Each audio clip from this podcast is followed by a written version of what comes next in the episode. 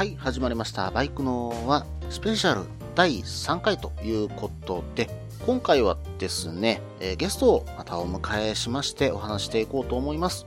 今回のゲストは V トークラジオの黒学さんです。それでは聞いてください。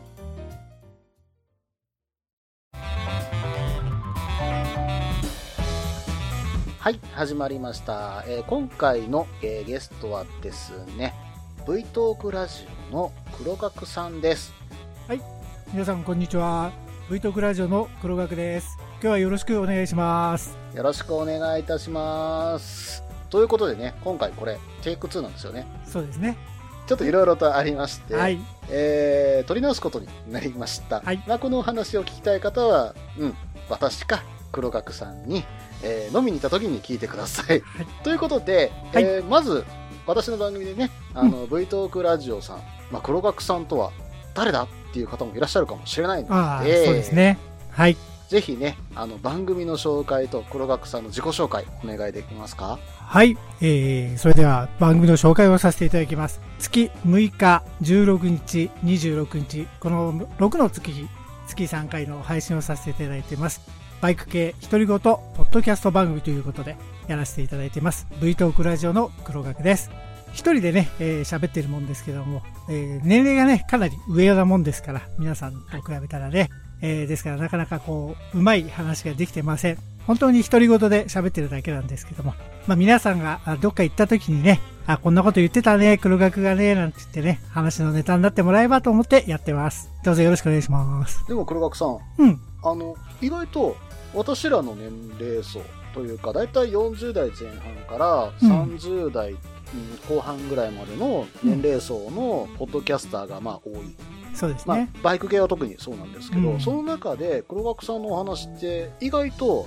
他のポッドキャスターと違う気はするんですよね。うん。うん。で、言ったら、あの、大人のお話というか、まあ、どちらかというと、こう、落ち着いたこの話になって、で、そのうん大人の男性、まあ、ただ、申し訳ないですけど、言い方申し訳ないですけども、まあ、初老に近い方の、うんあの、話を、こう、詳しく聞けるとなると、我々の若い、まあ、若いという言い方もあれかもしれないですけど、中年層のライダーも、どういう方向に、こう、ライダーとして向かっていけばいいんだろうっていうのが、なんか、指標として見えるような気がするんですよね。あら、そうですか。はい まあこれからね、はい今はまだ大丈夫なんだけど、多分この先、目がね、はい多分ついていかなくなると思うし、集中力もついていかなくなると思うんで、そういう話も多分出ていくかもしれないんで、そしたらね、えー高黒さんはじめ皆さんがね、その頃になると、ああ、こういうことか、気づいてもらえるようになるのかなっていうような気がしますよね。いやいやいや、これが私も今の時点で、実はもう目がついてってないんですよ。ええそんなことないでしょ。そうなんですよ。あの、若い頃ってもっと体の動きと目、なんだろう、こう動体視力とか一致してたのがう、ん今ずれ始めてるんですよね、少し。まだずれ始めでしょ？初めです。僕かなりずれてますから。いやいやいやいやでもそれってちょっとやっぱ衰えてきたなっていうのは自覚しました。そうですよね、はいうん突然見えなくなりますからね目がね、ー。うんん、今まで大丈夫だったところがあれ？って思った時には気づいてなくて直前になってああっていうのがやっぱりあるし、うんうんしょうがないですよねのために、こう、やっぱ危険予知能力とかね、今までの経験を培った上で乗っていく、バイクに乗っていくようなイメージはね、ちょっとしています。はい。それでは、黒学さん。はい。V トークラジオのご紹介は以上で大丈夫ですかあ大丈夫です、ね、まだまだ喋って全然大丈夫いですよ。えいえっと、ところでね、ちょっといろいろとうんお話を聞いていきたかったんですけど、うんもうそもそも V トークラジオを始められたきっかけを教えていただけますか、これはですね本当に偶然だったんですよはい。たまたまね、えー四国に、えーツーリングに行ったんですけどもでその帰りに新東名のね確かあれは浜松のサービスエリアだったと思うんですけど、はい。お昼ご飯にせっかく浜松だから浜松餃子を食べようっていうことでね、うんうん餃子定食を食べてた時に、はい。ツイッターのフォロワーさんから隣のパーキングにいるから会いませんってであの DM が来たんですね。なるほど。でまあその時はね、えーあこんな人がいるんだと思ってじゃあ隣だからって言って会いに行って、はい。でいろいろね初めての方なんだけどお話してるうちにあの、はい。ポッドキャストの話になってでたまたまその方も、あのサボテンさんがやってるブーバイクラジオ、うん。あののリスナーさんだったもんだから、で、話が盛り上がっちゃってね。はい。で、じゃあさよならって言って一人になった時に、こう、走ってる時に、ああ、あんな出会いっていいなぁ楽しいなぁなんて思っちゃって。で、これってもしかして自分でもできないのかな？なんて思って、はい。で、家へ帰ってきてちょっとググってみたら、はい。あれ？これちょっとできるんじゃないなんて思って、はい。で、思い切って始めちゃったんですよね。なるほど。うん。だから、本当に思いつき？はい。うん。当時パソコンのレベルもね、ワードとエクセルしか分かんなかったんで、最初の頃よく言ってたんですよ。ワードとエクセルしか分かんないのにって言って。まあそんな感じで思いつきでやっちゃい出しました。なるほど。でも、ワードとエクセル、申し訳ないですよ。これも本当に申し訳ないですけど、ワードとエクセルしかできない状況で、うん。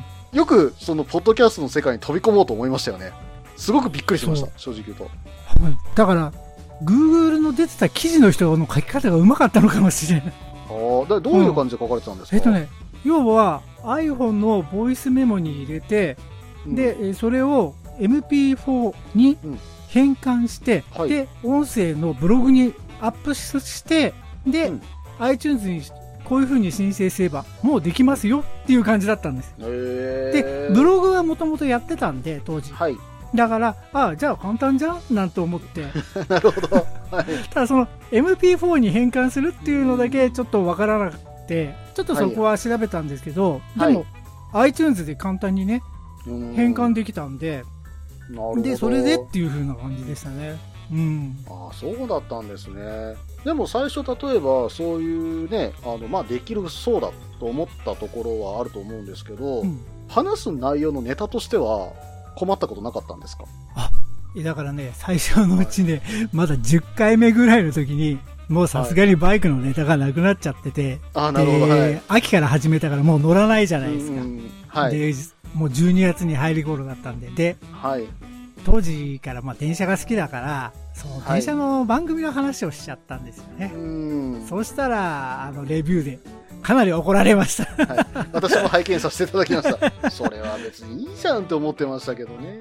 はいまあね、確かにね、と思ったんだけど、でも10回やればいいだろうと思ったんだけど、まあでも黒学さんといえばあれですよ。バイクと、うん、うん、電車と野球ですよ。そうですね。うん、イメージ的にはどちらかと後者2つもかなり強いっていうね、イメージもありますけどうんね。はい。まあ、野球はね、小学校の時から、本当につい3、4年前までちゃんとしたチーム、まあ草野球だけどちゃんとしたチームでね、やってたっていうのもあるし、一応甲子園も目指してたし、ああ、そうですか。そうそう。えー。なんで、で、はい。電車は、その、野球部の遠征で行くので、どこ、はい。どうやったら早く行けるかな、どうやったら安く行けるかなっていうので調べ出して、で、電車が好きになって、なんていう感じだから、うん。だから、本当のこと言っちゃうと、バイクよりはい。好きなレベルが長い。あーあ、あ、言っちゃう、言っちゃう、言っちゃう？それ っていうとこですけども。まあでも、黒学さんの、うん。そのバイクの話にちょっと戻そうと思うんですけど、うん。今 V ストロームはい。乗られてて、で、その前が ER6N?F いえ、いえ、6、F。ですか？うんうん忍者のヨーロッパ版。あ、ヨーロッパ版ですね。うん。うん。その前ってあったんですか？その前はね、フォルツァ。フォルツァ。ああ、で、その前がコマジェ。コマジェ。はいはいはい。はい。じ 実を言うとこれはね、えーうちの親父が、まあ、うちラーメン屋さんだったんですよ。はい。でカブ乗っててうん。出前のね。うん。で 市場へ仕入れに行った帰りに右直事故やってんですよ。ああ、結構うん。なんか怖い事故ですね。そう。ですね、それでだからバイク乗っちゃいけないっていうのもあって躍動しすぎた頃にちょっと時間ができたんですよ、でその時、ビクスクブームでああ、そうでしたね。ありましたね。そうで。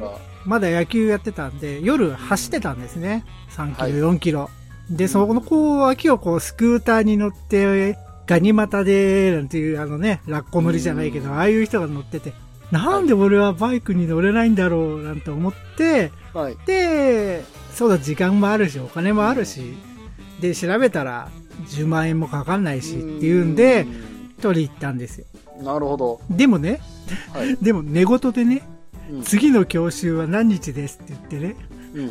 奥さんにバレて寝言でバレたんですか？そうそうそう。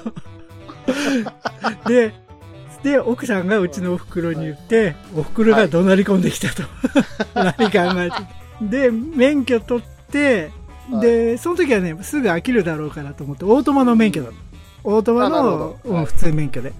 で、はいざ、そうそうそう。で、いざ、、はいざ、バイクを買おうと思った時に、はい。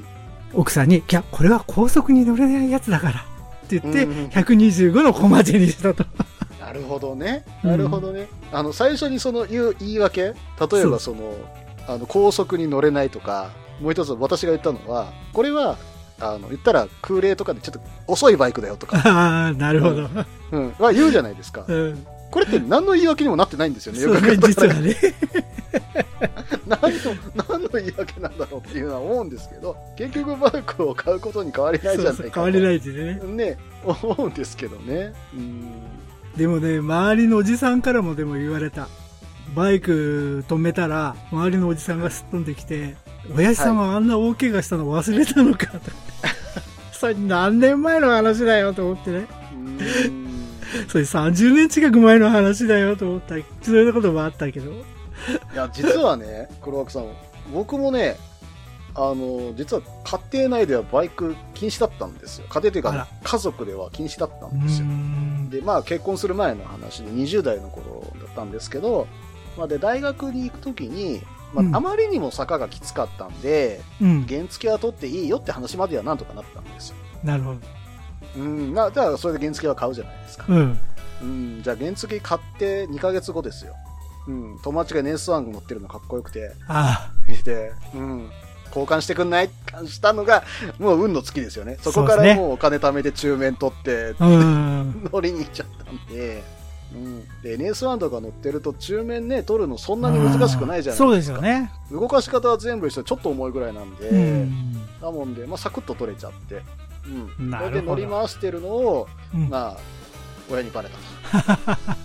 やっぱりバレたと。まあまあ、でもそこまでもう乗り回してるから、うんまあさすがに文句も言わなかったし、う。うんんで、まあ、今となって復帰しても、まあ今は文句言わないんですけど、実は僕もじいちゃんが事故でいろいろとやらかしてて、えで、幼稚園の頃に C、多分 CG の125か、今 CG って言ってあの革命あるじゃないですか。はあの、中華、中華製で入ってきてるやい。つ。はい。あれに似たようなやつが昔庭に転がってたのが幼稚園の頃の記憶であるんですよ。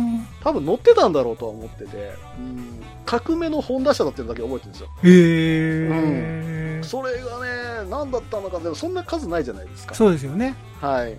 ただ、その時のその革命のやつを、じいちゃんが亡くなった時に処分してるらしいんですけど、家族は乗ってほしくなかったっていうのをその時に言ってた覚えもあるんですよ。ああ、なるほはい。ど。だから、まあ、ちょっと家族には最初には内緒にしてたんですけど、うんまあまあ、なんとか、なーなーできたらそのうち乗れちゃってたみたいなね、ところはあります。はい。すいません。えっ、と、それで、えっ、と、V トークラジオさんの方で、いろいろとね、イベントの方等もされてるじゃないですか。はいはいで最初に、あの、黒学さんが言われてた、こんなツイッターとか、ポッドキャストをやり始めた、いろんな仲間内とか、知り合いができて、いろんなことにこう、うん参加される。まあ、いろんなことに参加して仲間内が広がるんだみたいな話あったじゃないですか。その中で、まあ、いろんなイベントをされてきた中で、今までのイベントの中で一番良かったイベントって何かありますか、うん。一番良かったイベントっていうと、まあ、あのと、やっぱり旅バイク祭りかなっていう気がしますよね。あれあれあれ、自分のイベントで、え、自分のイベント？自分のイベントはね、えーと糖質万歳キャンあーで、糖質万歳キャンプっていうのは、あそうだ、それも聞いときたかったんですよ。糖質万歳キャンプっていうのは、なんでその名前になったんですかっていう。プそう。ね、えー実はこれ私がね、ダイエットはい。したんですよ。で、その時に、まあ、いろいろやっても痩せなくって、もう最後の手段ということで、糖質制限をしたんですね。で、8キロとか9キロ痩せたんですよ、見事に。で、まあ、糖質、はいその時って糖質取らないわけだから、まあ、はっきり言ってしまえば、ラーメン食べれない、スパゲティ食べれない、食べるのはお蕎麦だけみたいな感じだったんで、まあだからキャンプの時ぐらいはこう、好きなもんを好きなだけ気にしないで食べたいっていうのがあって、まあそれで糖質最高糖質万歳っていうことで、まあ糖質万歳キャンプっていうふうにしたんですけどね。で、その糖質万歳キャンプ、もうすでに何回数えてます？まだでも3回ですよ。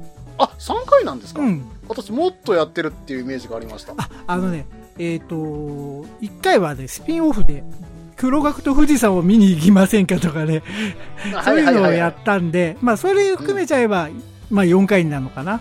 糖質万歳としては、毎年10月の終わりにっていうのがあるんで、うん。はい。だから、あーまだ実際3回。あ、そうですか。う。うんん。なんか、あ、そうか。黒枠さんがいろいろキャンプの話題でたまに行ってるのにみんなが集まってるのも、その、うんそれもイベントだっていうふうに僕は勘違いしてるのかもしれない。ああ、そうかもしれないですね。ううんん。結構なキャンプの回数行かれてますよね、でも。そうですね。よくよく考えてみると、あはのー去年も、1、2、3、は4、10泊ぐらいはしてい。るの10泊？すごいじゃないですか。なんだかんだと言ってしてる。で、はい今年ももうすでに、えー、3泊か。おー、うんコロナ影響外で3泊もされてるわけじゃないですか。コロナの影響前にも行ってたし。すごいな。そう。はいなんだかんだ言って回数は行ってる。はい。うん。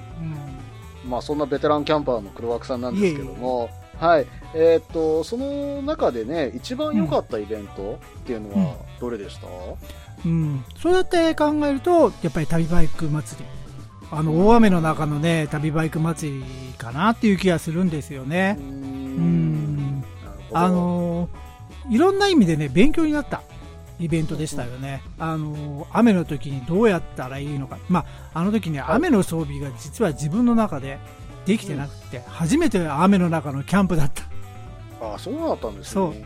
で、だからいろんな人にね、迷惑かけちゃったっうん。ていうのがあってね、だから、し勉強になった。で、うんうん。で、次の日にやっぱり集まってみて、皆さんと雨が止んだんでね、うんで、あの日にいろいろお写真を撮ったりしてるのを見て、やっぱり旅バイク祭りってすごいなーっていうふうに思って、うんはい。これっていいなーっていうふうに思いましたよね。うんまあでもあの時の、うん、キャンプっていうのは結構、本当になんだろう、やってみてよかったなっていうか、あの雨の中でやってみんながなんか楽しんでたような気持ちに。なりましたけどね。うん。んまあただ隣でちょっとお一人、まあ私の番組のリスナーさんでもあるんですけど、うん、テントが飛ばされてった、ワンポールのテントの上だけ飛ばされてったって方もいらっしゃいましたけど。いましたね。大丈夫かなと思いましたけどね。うんうんで、私はその日を何してたかっていうと、うん、朝から二日酔いでぐたっとしてたっていう。そんなに飲んだんですか？いや、ね、あれはね、うん、やめとこう。それを言ったら、多分、ガットさんに怒られるからやめときます。はい。でも、本当ね、僕はあの、真ん中の集まりには行けなかったんだけど、はいあのー脇の方のね、皆さんと仲のいい方なんかといろんなお話ができて、雨の中だからしかできない話もできてね、うん、すごくね、面白かった。あそうですよね。うんだから逆に頭に残っちゃってる、うん、うん、うん、ううん。ん、っていうのがあるかな。はい。あと、多分同じような感じでキャンプされてたのは、うんと、うんち兄さんかな。ああ、うフランちにさん。コテうんち兄さうんん。も、言ったらその、結構端の方で、多分仲間内でうん一緒にやってたみたいな感じでしたからね。ああいうキャンプもいいなと思って見てましたけどね。うん。あとはね、イベントはね、まあ、ブやっぱりブーバイクさんなんだけど、私を要はキャンプにつ連れ込んだって言ったら変だけど、誘い込んだキャンプだったんですよね。あの、やっぱ4月のキャンプ、あふもとっぱらでやって、で、その時に何にも持ってなかったの。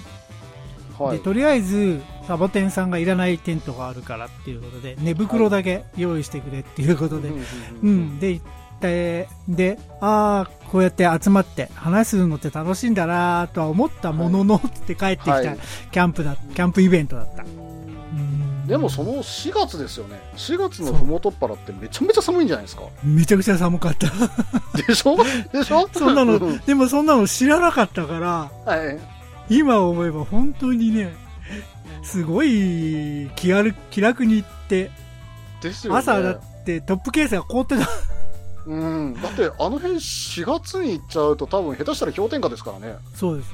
はい。だからガタガタ震えてました。シラフの中に湯たんぽとか入れました？いや、だってそういうの持ってないから。ああ、そっかそっか。そうそうそう、何も知らないから。わあわあわあわあわあで、シュラフも中華製のやつだから、そんな低い温度まで持てないやつだから、よく耐えましたね。うん、まあ酒の勢いで寝ちゃったっていう感じかな。でも夜中に何回も3を見つって起きたし。そりゃそうですよ。はい。